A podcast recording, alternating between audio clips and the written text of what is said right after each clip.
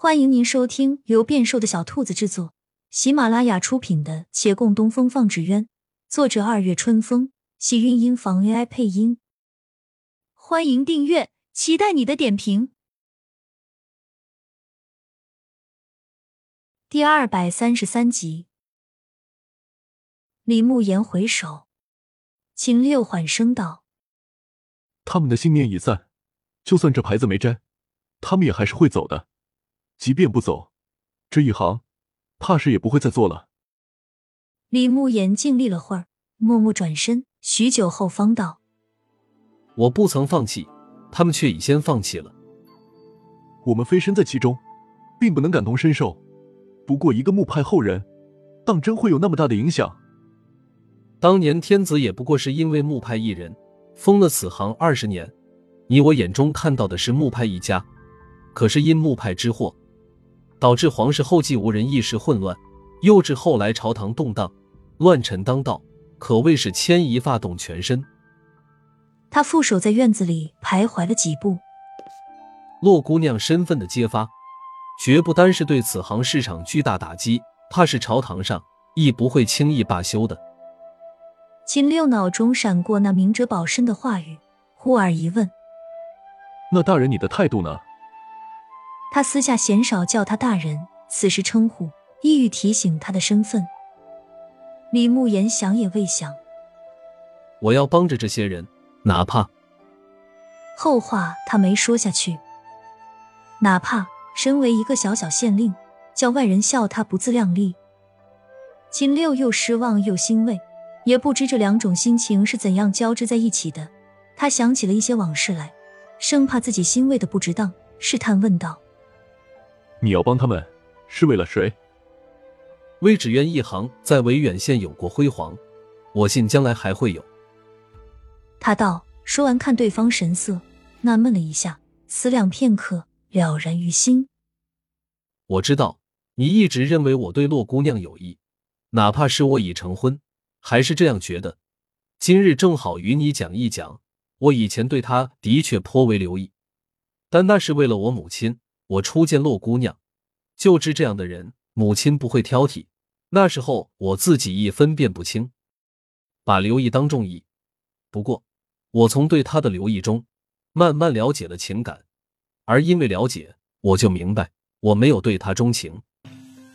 他想起曾有一次在六渡街与洛长青同行，那时候他问情因何所起，他倒不知。如今想来，应先从懂情开始吧。因为开始懂得，所以当他母亲后来又十分喜爱徐燕来的时候，他已能够用自己的心来思量。他懂自己亦没有对徐燕来动情，便不再去为了母亲而对他有所留意。说起来，委实枉费徐燕来一片痴心。若是他早一点出现，或许就不同了。秦六放下心来，回到方才的问题上。但是，即便我们有心，怕是也无力啊。李慕言不再说话，这道理他又何尝不知呢？他在院里负手久立，透过高墙向六渡街的方向看去。月兰刚收到了一封信，说是信也不算，只是有人传来的纸笺，没信封，连落款也没，但也不需要看落款，那纸上龙飞凤舞的写。四弟需要帮忙吗？月兰虽然不情愿，但还是不自禁的点了下头。心中已在想着无奈回王府的情景。生意做不好，就回去当王爷；混得好了，搞不好还能当个皇帝。这若问别人怎么选，听起来就跟骂人一样。可王爷不好当，皇帝更不好当。是真的不好当，不是辛劳操心，是一不小心就沦为傀儡的那种不好。但当王爷，毕竟还有一头好。能搞定很多百姓们搞不定的事情。他点头后，再看下一行，差点将指尖撕掉。那人说：“这回就算你主动来找我，我也帮不了了。你们真是好大胆子！慕容是什么人？害死小皇子的罪人。你又不是不知道，最近朝廷在严查罪臣余孽，那前票骑将军的府邸都给抄了。作为慕容的女儿。”竟敢这个节骨眼亮身份，皇兄都要气死了。若不是先前将军府的孤女一事，这慕寒真定性命不保。他所言将军府孤女，自是于燕归。原本朝廷有令，这些罪臣余孽一个不留。可之前皇上出游碰到过这小姑娘，姑娘聪慧伶俐，皇上有几分喜爱，下令饶她一命。此举开了先河，于是这一次有朝臣觐见，禀道：既然将军府孤女可以网开一面，那么穆家孤女也应一视同仁。皇上很想比一道：你跟人家小孩比什么比？可是这进谏之臣说的又不无道理。他饶了骆长青性命，但也对那臣子道：“陆大人，朕可以饶他，但只缘这一行。”哼哼。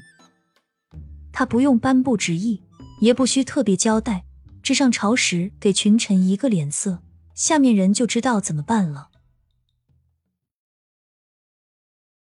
亲亲小耳朵们，本集精彩内容就到这里了，下集更精彩，记得关注、点赞、收藏三连哦，爱你！